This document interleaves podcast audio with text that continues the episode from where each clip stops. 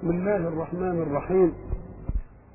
أحمدك ربي وأصلي وأسلم على خير خلقك سيدنا محمد وبعد. فقد انتهينا في اللقاء السابق إلى القسم الثاني الذي عالجته سورة البقرة وهو قسم الكافرين. وقلنا إن الحق سبحانه وتعالى تكلم في هذه السورة عن ثلاثة أصناف. صنف آمن وقد عالجه في ثلاث آيات. وصنف كفر وعالج أمره في آيتين. وبقي صنف ثالث هو تكملة التقسيم الطبيعي لمواجهة أي دعوة حق. فدعوة الحق دائما لا تنزل من السماء إلا عند شراسة الباطل. وجاء الإسلام والباطل في منتهى شراسته لأن الباطل حين يشدو في الشراسة قد يعتمد على بعض البيئة ليعدل ميزان هذه الشراسة بمعنى أن يوجد قوم مبطلون ويوجد في نفس الوقت قوم يعدلون هؤلاء المبطلين إلى منهج الحق. وتلك مرتبة ثانية في علاج آفات المجتمعات. لأن المجتمعات تنقسم إلى ثلاثة أقسام. مجتمع يعصى الفرد فيه بنفسه الأمارة بالسوء ثم تستيقظ نفسه المطمئنة أو نفسه اللوامة لتلوم عليه تصرفه مع نفسه الأمارة بالسوء. وحينئذ يوجد في الإنسان لونان لون أمار ولون لوام وذلك المجتمع مجتمع فيه خميرة الاطمئنان إلى استبقاء الخير في ذات الناس. ولكن قد يوجد في الناس نفوس غير لوامة فيأتي القوم الآخرون من أصحاب النفوس اللوامة ليلوموا غيرهم على تصرفه إذا فالقسم الأول اللوم من النفس للنفس.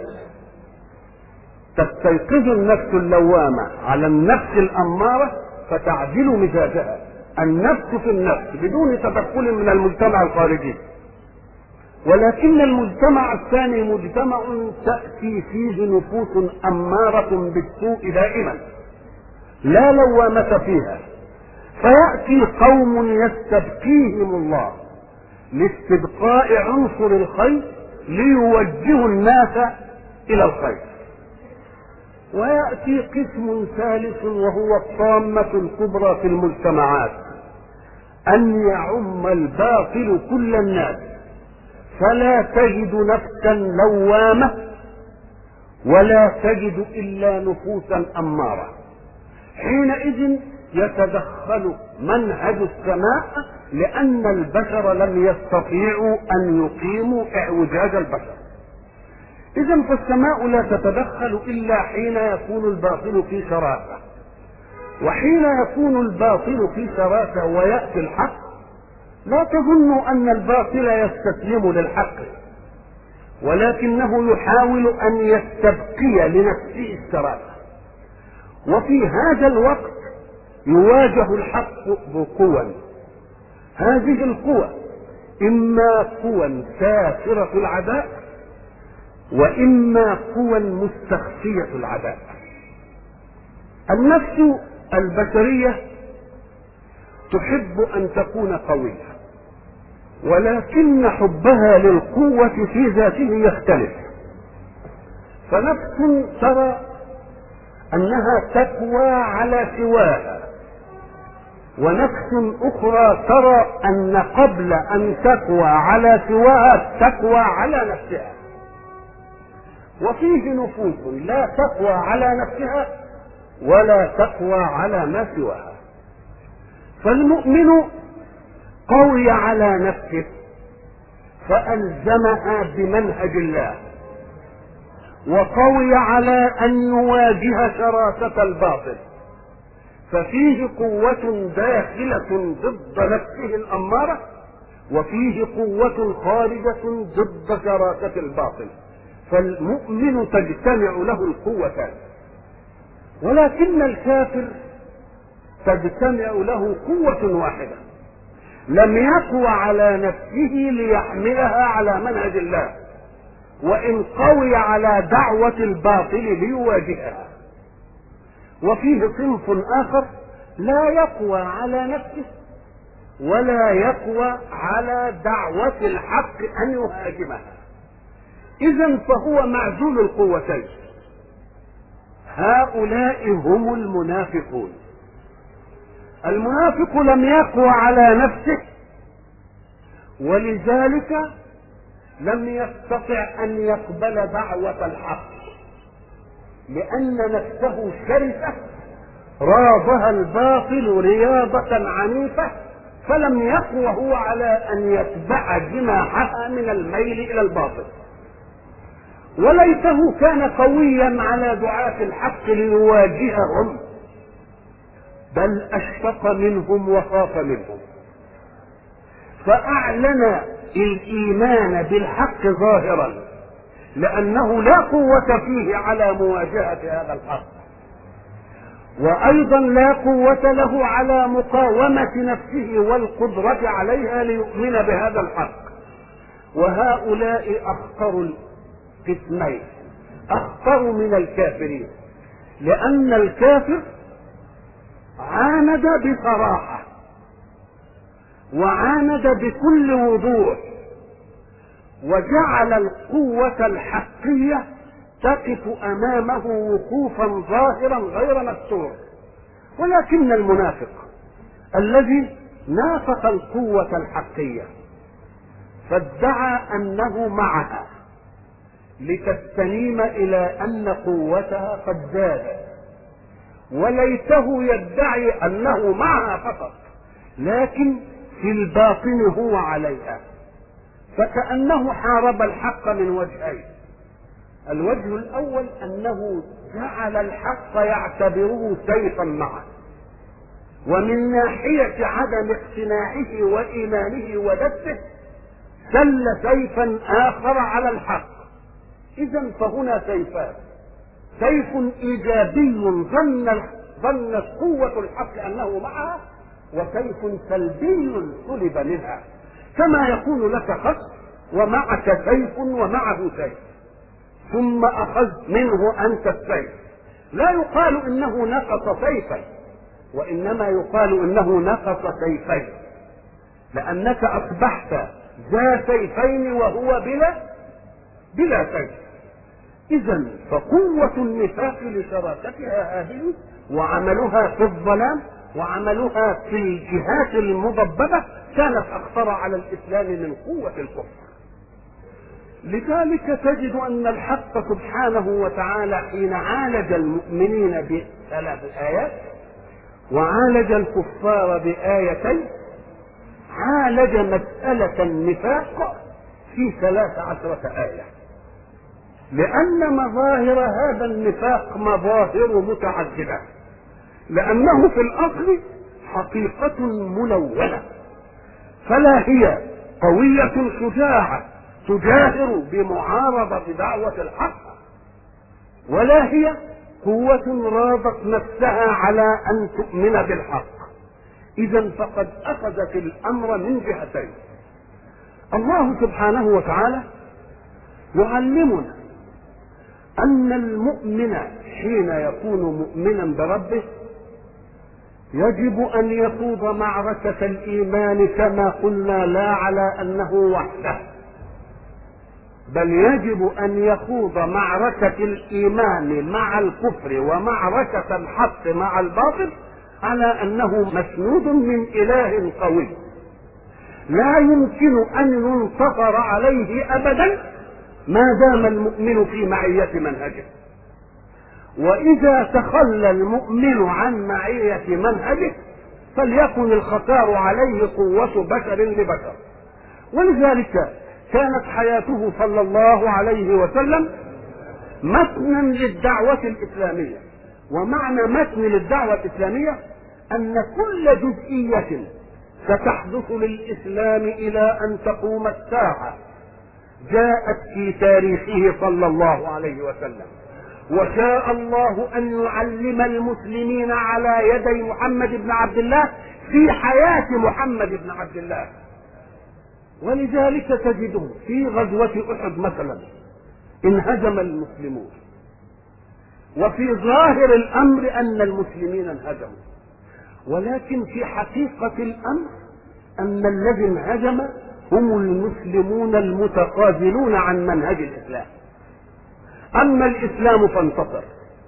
لأن أوامر رسول الله خولفت فلو أنهم انتصروا مع مخالفة رسول الله ماذا يكون الموقف بعد ذلك؟ لهان أمر المخالفة. وقالوا خالفناه وانتصرنا. لكن يقول الله لهم خالفتموه فانهزموا. خالفتموه فانكسروا لماذا؟ ليستبقي مهابة توجيه رسول الله في نفوس المؤمنين. وأنا قلت سابقا أن الحق حين يطلق قضايا قرآنية وقضايا قرآنية مقروءة وقضايا قرآنية مكتوبة وقضايا قرآنية تكرر في العبادة وهي الصلاة وتقرأ على الناس ويحفظها الله يعطي قضايا هذه القضايا لا يمكن أن يطلقها الله وفي كونه واقع يصادمها. لو أطلق قضية من القضايا ثم جاء واقع الأمر فعاند هذه القضايا لهان أمر الإسلام في نفوس المسلمين. فحين يقول الحق وإن جندنا لهم الغالبون تكون قضية قرآنية. لا بد أن تأتي قضايا الكون الواقعية موافقة لها اذا فما دام الله قد قال قد قال ذلك فانظر أي معركة مع جند الإسلام مع أعدائهم. فإن انتصروا فاعلم أنهم كانوا جند الله. وإن انهزموا فاعلم أن قول الله وإن جندنا لهم الغالبون صادق وأنهم تخلوا في المعركة عن جنديتهم لله. لذلك انهزموا. إذا فالأمر الواضح أن المؤمن حين يواجه شراسة الباطل يجب عليه أن يضع أمام عينيه أنه لا يواجهها وحده. ولكن كما قلنا سابقا يفعل ويستعين بالله. والاستعانة كما قلنا معناها أن فاعلا يفعل فهل اقتصر على ما آتاه الله من أسباب؟ لأن الإسلام لم ينشأ فيه في مكة. المدينة كان ولا بد أن تقدرته صلى الله عليه وسلم. فإنه ملكا في المدينة. أظن أن هذا هو أول واحد يحصل على مدخل رسول الله في المدينة. وله أذنابه وله أتباعه. وأيضا فإن مجيء الإسلام إلى المدينة يهدد قوة أخرى. هذه القوة كانت لها السيطرة العلمية لأنهم أهل كتاب. وبقية العرب ليسوا أهل أهل كتاب. فكانوا يدلون على هؤلاء بأنهم أهل العلم وأهل البصر وأهل المعرفة. وكانت أيضا لهم السيادة الاقتصادية لأنهم كانوا أصحاب الأموال. وهم الذين يؤلفون العداوة بين قبيلتي الأوس والخزرج. وكانوا ينتفعون من هذا كله فحين يجيء الإسلام ليسمي هؤلاء المتنازعين دائما من الأوس والخزرج الأنصار ليلتحموا مع إخوانهم المهاجرين فقد سقطت الورقة من يد يهود. إذا فالإسلام وجه بمعسكرين قويين معسكر المنافقين ومعسكر اليهود. تجد أن القرآن حينما يعالج قضية النفاق لا ينسى ابدا أن يذكر لنا في القضية المنافقين من يؤرث هذا النفاق في صدور المنافقين. ولذلك سيقول في آية وإذا خلوا إلى شياطينهم. يعني إذا خلى المنافقون إلى شياطينهم. وكلمة الشيطان توحي بالعدو الخفي الذي لا تراه العين ولكنه يهيج الشر ويهيج المفاسد. يستر اليهود في كلمة شياطينهم. يسترها لأنهم هم الذين سيؤرثون المنافقين. وهم الذين سيدبرون لهم. وهم الذين سيلقون الحطب لتشتعل نار النفاق ضد الإسلام. إذا فالمنافقين الحق سبحانه وتعالى يعرض المسألة بتاعته يقول إن الإسلام احترم إعلانهم بأنه لا إله إلا الله وأن محمد رسول الله. ومع أنه يعلم بما أعلمه الله أنهم كانوا يسخرون بذلك. وأظنكم جميعا تقرؤون حكاية ابن سلول حينما رأى أبا بكر رضي الله عنه وعمر رضي الله عنه وعلي رضي الله عنه فقال لإخوانه من المنافقين انظروا كيف ألتقي بهؤلاء السفهاء. وهؤلاء السفهاء الكلمة دي هنقف منها عند ابن أبي. لأنهم هيقولوا أنؤمن كما آمن السفهاء. طب السفهاء الأراجل وبعد ذلك كلامك يا ابن سلول سيناسب نفسه. ليه؟ لأنه ساعة ما التقى كده أقبل على أبي بكر. فقال مرحبا بسيدي تيم. مرحبا بالصديق. مرحبا بشيخ الإسلام. مرحبا بثاني رسول الله صلى الله عليه وسلم في الغار. مرحبا بباذل ماله ونفسه مع رسول الله صلى الله عليه وسلم. الله. والتفت إلى عمر. فقال مرحبا بسيد بني عدي مرحبا بالفاروق مرحبا بباذل ماله ونفسه لرسول الله صلى الله عليه وسلم. ثم التفت إلى علي فقال مرحبا بطهر رسول الله مرحبا بابن عم رسول الله. مرحبا بسيد بني هاشم ما عدا رسول الله صلى الله عليه وسلم. أتجدون لطفا في القول أحسن من هذا؟ انظروا إليه كيف قال لقومه انظروا كيف ألتقي مع هؤلاء السفهاء. وهل هؤلاء من السفهاء وقد قلت أنه سيد سيد دع, دع موقفه من الإسلام. وألم يقل سيد بني عدي على عمر؟ وألم يقل على علي سيد بني هاشم؟ فكيف ينطبق قولك هذا مع قولك لقومك سابقا؟ كيف ألتقي مع هؤلاء السفهاء؟ اذا فتسميتها كان يجب على المنافقين الذين قال لهم ذلك أن يردوا عليه ذلك القول. كيف تقول إنهم السفهاء ثم تقول إنهم هم الساده كل واحد سيد في في قومه. ومع ذلك ومع ما يعلمه رسول الله من هذا انظروا إلى سماحة الإسلام ونبي الإسلام. يأتي ابن سلول فيموت. فيذهب رسول الله فيصلي عليه. فيقف عمر بجرأته. ويقول له أتصلي على رأس النفاق يا رسول الله؟ أتصلي وينفعل عمر. ولكن رسول الله صلى الله عليه وسلم يصر على الصلاة. يقول إن الله خيرني. قال استغفر لهم أو لا تستغفر لهم. ووالله لو علمت أني لو استغفرت لهم أكثر من سبعين لغفر الله لهم لفعلت. فيحترم الحق. غيرة عمر ويأتي ليحسم الأمر حتى يعذر رسول الله في رحمته على هؤلاء. فيقول الله له ولا تصل على أحد منهم مات أبدا ولا تقم على قبره. انتهى. فإذا امتنع رسول الله فسيكون امتناعه لتوجيه الأمر. أما ما بقي الأمر في يد رسول الله فإن رسول الله يفعل ما تقتضيه رحمته على مين؟ على العالمين. لأن الله قال وما أرسلناك إلا للعالمين. يبقى مظهر رحمته حتى على المنافقين. فما حدش ابدا يمنعه. لأن رسول الله كان إذا خير في أمر اختار أيسره على أمته. ليه؟ ليصدق فيه قول الله وما أرسلناك إلا رحمة للعالمين.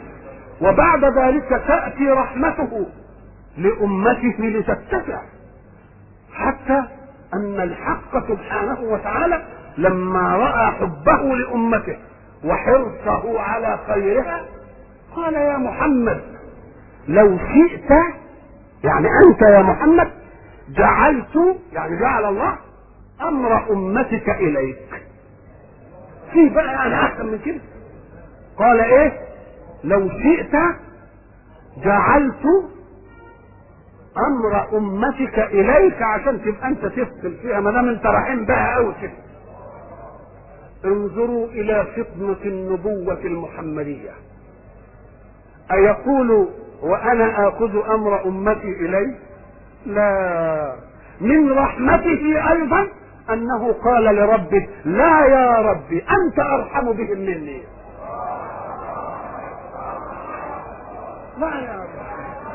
أنت ارحمه لماذا حيثية هذا أنه أخ للمؤمنين ولكن الله رب لهم فهل رحمة الأخ تساوي رحمة الرب؟ فماذا قال الله بعد أن تلقى من رسوله تلك الفتنة المحمدية؟ لا يا ربي أنت أرحم بهم مني، يعني استبقي أمرهم بيدك ولا تعطني لأني من الأغيار متغير. قد أتغير. ليه؟ لأني حادث. وكل حادث يتغير. لكن أنت غير متغير. فتتظل رحمتك لهم دائما.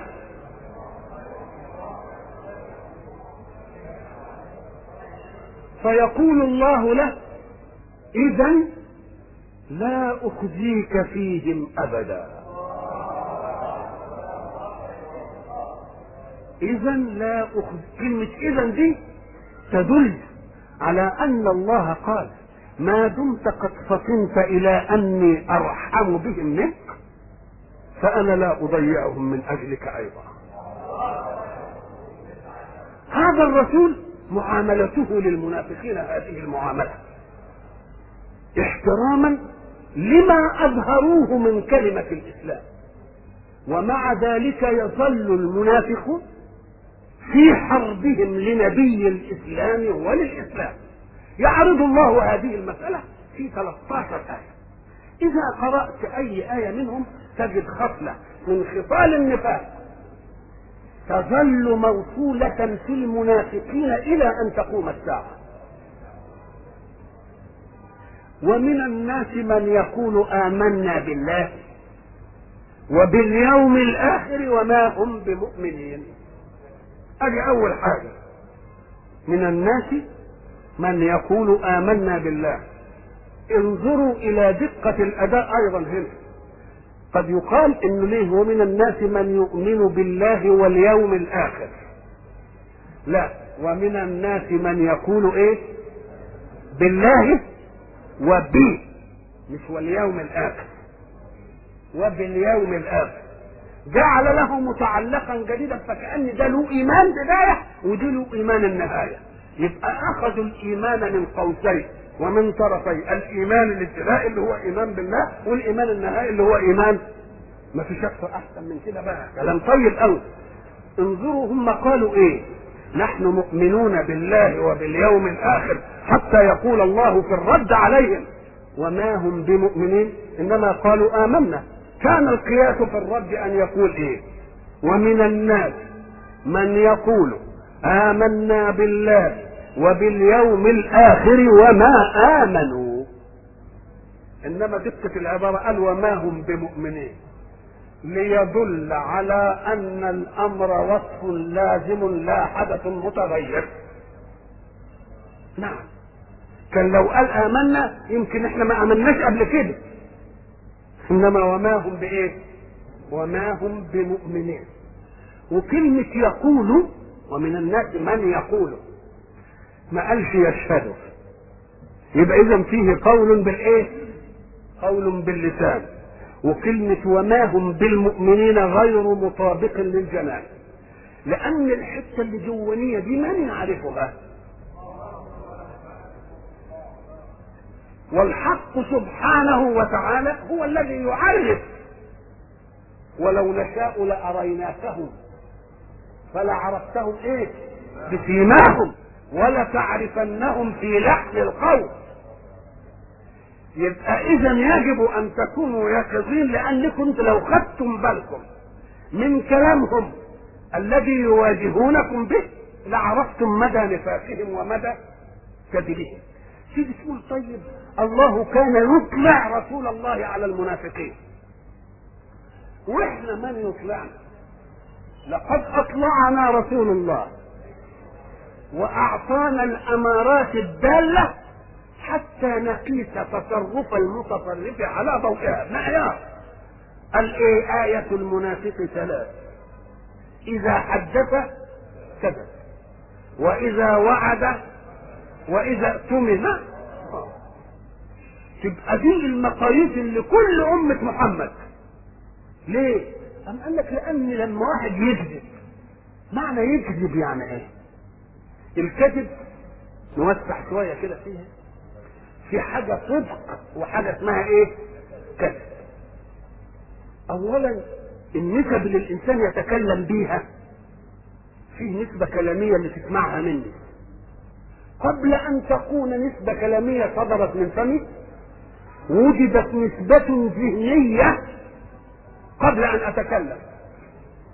النسبة الذهنية دي لها واقع قبل أن توجد في ذهنك ولا ملهاش واقع؟ أنا أريد أن أقول محمد مجتهد. قبل أن تسمع مني محمد مجتهد دار في ذهني شيء اسمه محمد وشيء اسمه اجتهاد ونسبت الاجتهاد لمين؟ في ذهني. وبعدين قلته لك طب قبل ما تيجي النسبة دي أكان هناك واقع واحد اسمه محمد ومجتهد صحيح. قبل ما تيجي النسبة دي نقوم نقول له أيوه. أقول أهو ده الصدق. يبقى الصدق هو أن تتصادق النسبة الكلامية الصادرة بعد النسبة الذهنية مع الواقع الذي سبقها. ده اسمه إيه؟ صدق فإن كانت النسبة الكلامية دي اللي صدرت بعد النسبة الذهنية ملهاش واقع قبلها يبقى ده الإيه؟ الكذب. معنى الكذب يبقى إيه؟ أنه لا واقع. مش كده؟ لكن أنا تكلمت. لا واقع في الوجود يعني. وإن كان له واقع في اللفظ. يبقى في حاجتين اثنين ولا لأ؟ ما فيش واقع في الوجود إنما فيه واقع. أنا قلت محمد مجتهد. وبعدين في الواقع ما فيش محمد ولا مجتهد. يبقى حاجتين اثنين أقول لك اهي ده الكذب. طب ما هو ملتقي مع النفاق. لأنه هو ما شهدش أن لا إله إلا الله وقال بلسانه لا إله إلا الله. ما فيش واقع رصيدي في إيه؟ في قلبه. يبقى ده كذب ولا لأ؟ يبقى آدي علامة. إيه وعلامة منطبقة مع واقع ولا لا؟ يبقى إذا الكذاب منافق ولا مش منافق؟ يبقى منافق. طب وإذا وعد؟ اخلف وعد يعني إيه؟ إذا استعملت استعملت كلمة وعد افهم إنها للخير. وعد تبقى للخير. وأوعد للشر. وعد بخير يبقى تكلم كلمة بخير. وبعدين أخلفها. وأخلفها بملكه. يعني بنفسه كده. مش جاب أسباب من الأسباب الضاغطة خلته. لو من الأسباب الضاغطة التي يقوم بها العرف تقنع صاحبها وتنتهي المسألة. يبقى إذا وعد يعني بخير. وعد بخير تكلم إنه هيعمل لك كذا. وبعدين أخلف. الإخلاف ده نوعين. أنتوا قرأتوا القرآن ما أخلفنا موعدك إيه؟ بملكنا. يعني ما كانتش إيه؟ قصد منا يعني. مفهوم؟ نقول له كان يحميه من ذلك أن يعد بعد أن يقول إن شاء الله. وإذا اؤتمن خان. يبقى برضه في وعد وأخلف اثنين ولا لأ؟ متناقضين. زي النفاق تمام. طيب. وإذا اؤتمن خان. معنى اؤتمن يعني إيه؟ يعني جعله واحد محل الأمانة. وإحنا قلنا سابقا إن الأمانة شيء تدعه عند إنسان آخر ولا فك لك عليه إلا ذمته. لا خدت عليه وصل ولا كمبيالة ولا شهود ولا أي حاجة. يبقى البينة عليه مين؟ ذمته. إن شاء قال نعم وإن شاء قال إيه؟ ساعة قال له دي أمانة وقبلها. يبقى ما في شك ارتضى بأن يردها ساعة أن تطلب. وبعدين لما تيجي تطلب ما يردهاش يبقى في لونين ولا لأ؟ لون يناقض إيه؟ يناقض لون. يبقى دي يبقى النبي عليه الصلاة والسلام بيقول إن كان الله قد أطلعني حياتي على المنافقين فلا تقولوا أنتم في تيه من معرفة المنافقين. آياتهم كذا وكذا وكذا وكذا.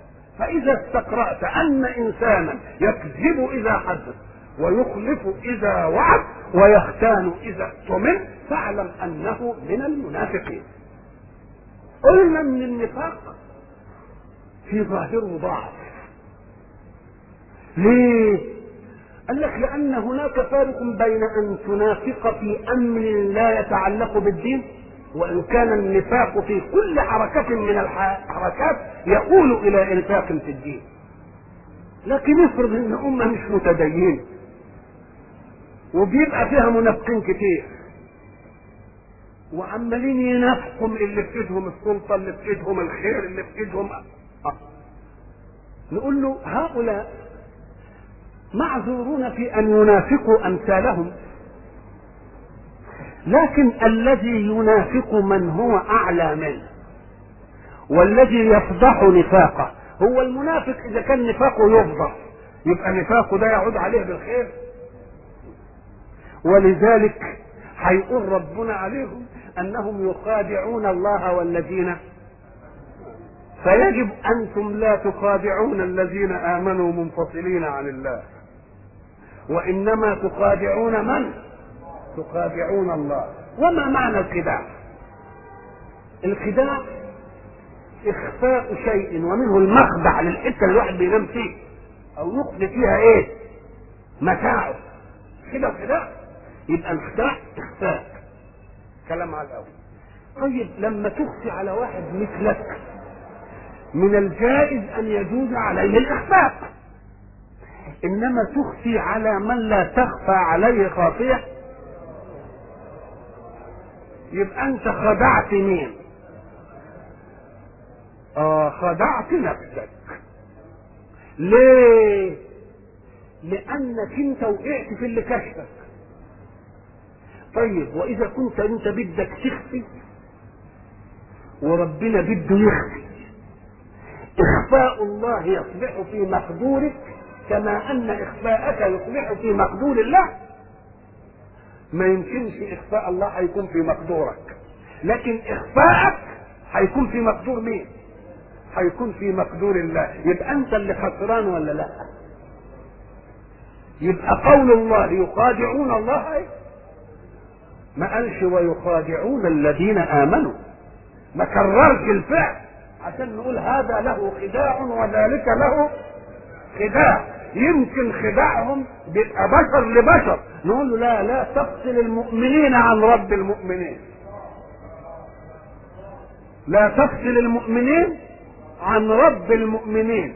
لأن خداع المؤمنين هم مؤمنين ليه؟ لأنهم التزموا بمنهج من آمنوا به. يبقى اذا مش هينفصلوا عن مين؟ عن الله. يبقى لا تقل أني أخادع المؤمنين وأخادع الله بل قل أنا أخادع الله والمؤمنين معا لأن الملتحم بالله كما قلنا سابقا الذي يجري عليه هو قانون الله. ألم يقل الله إن الذين يبايعونك إنما يبايعون الله؟ إن الذين يبايعونك إنما يبايعون الله. يد الله فوق أيديهم. إذا فقول الله يخادعون الله والذين آمنوا ولم يقل ويخادعون الذين آمنوا حتى لا يظن ظن أنهم قد ينجحون في صفحة من المخادعة صحيح لم يقوا على خداع الله ولكنهم يقوا على خداع مين؟ على خداع الناس اللي زيهم اللي هم المؤمنين نقوم نقول له لا لا تفصل المؤمنين عن ربهم فخداع المؤمنين خداع لربهم. وما دمت لا تقوى على خداع ربهم لأنك لا تقدر على ما يخفي الله ولكن الله يقدر على ما تخفيه. وحيث علم ما تخفيه يبقى خداعك يعود وباله على من؟ يعود وباله على نفسك يبقى قول الله يخادعون الله والذين آمنوا وما يخدعون إلا أنفسهم وما إيه؟ وما يشعرون. شوف كلمة وما يشعرون هنا جاء في في مكانها لأن المتكلم الله. إيه يعني يشعرون؟ مرة القرآن يقول إيه؟ لا يشعرون، مرة لا يعلمون، مرة لا يعقلون. ثلاث أشياء دي وسائل إدراك كلها. الشعور وسيلة من وسائل الإدراك. والعلم بالوسائل من وسائل الإدراك، والعقل من وسائل الإدراك، لكن مرة هيجي هنا برضه يقول ولكن لا يعلمون، ودي لا يشعرون. نقوم نقول له تعالى ما هو الشعور؟ الشعور إيه؟ الشعور هو أن تدرك بأحد الحواس تدرك؟ يبقى للمحسات. من إيه؟ للمحسات. طب العلم؟ قال لي ما ينشأ عن ذلك من المعقولات. الله. طب والعقل؟ أم قال لك لما ينشأ من توليد شيء من شيء؟ يعني كان معدوما فولده العقل فولد منه العقل موجودا.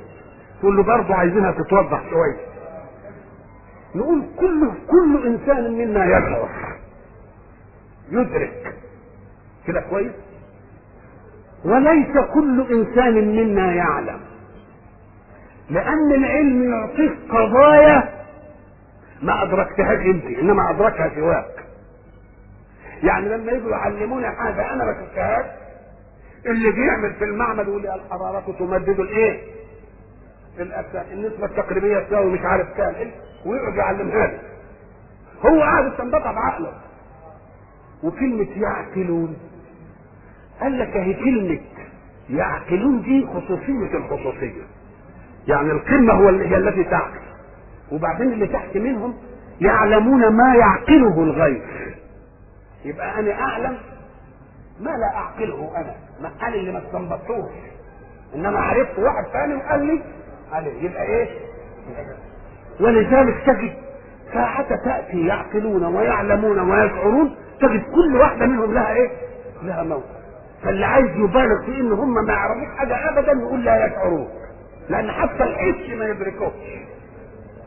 حتى الحس وبعدين يقول لك إيه؟ لا يعقلون. إنما لو لما يقول لك لا يعقلون يبقى مش معناها أنهم لا يعلمون. يمكن يعلمون ما عقله الغير يبقى ساعتها يقول لا يعقلون يمكن يعلمون يمكن يشعرون. خلاص؟ إذا لما يقول لا يعقلون يبقى من الممكن أن إيه؟